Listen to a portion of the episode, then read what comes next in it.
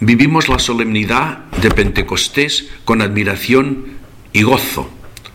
El libro de los Hechos de los Apóstoles nos narra que después de la vida nueva recibida por el Espíritu Santo, todos los creyentes vivían unidos y tenían las cosas en común. Vendían las propiedades y los bienes y los repartían entre todos según la necesidad de cada uno. El Espíritu les había infundido al corazón las ansias de unidad, de corazón y de vida.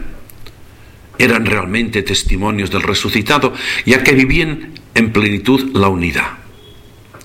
El Concilio Vaticano II nos recuerda que tuvo bien Dios de santificar y de salvar los hombres, no de uno en uno, sin ninguna atadura entre ellos, sino constituirlos como pueblo.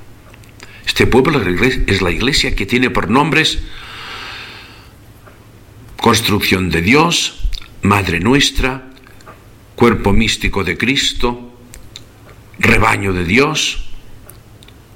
Todas estas imágenes conciliares detectan comunidad, comunión, amor. No podemos ir cada uno por nuestra cuenta ante Dios. Hemos de respirar con los dos pulmones, el de la unidad con Dios y el de la, unidad con los demás. Porque cada uno de los otros es Cristo. En la comunidad primitiva estaban tan unidos por el amor del Espíritu que lo compartían todo. Hoy, por desgracia, son pocas las comunidades eclesiales que lo vivan así. Y es un mandato evangélico. Amar y compartir es un deber pendiente todavía después de dos mil años de Jesucristo. Popularmente se dice, el amor tiene que llegar al bolsillo. Los apóstoles lo hicieron vida con la fuerza del espíritu de Pentecostés.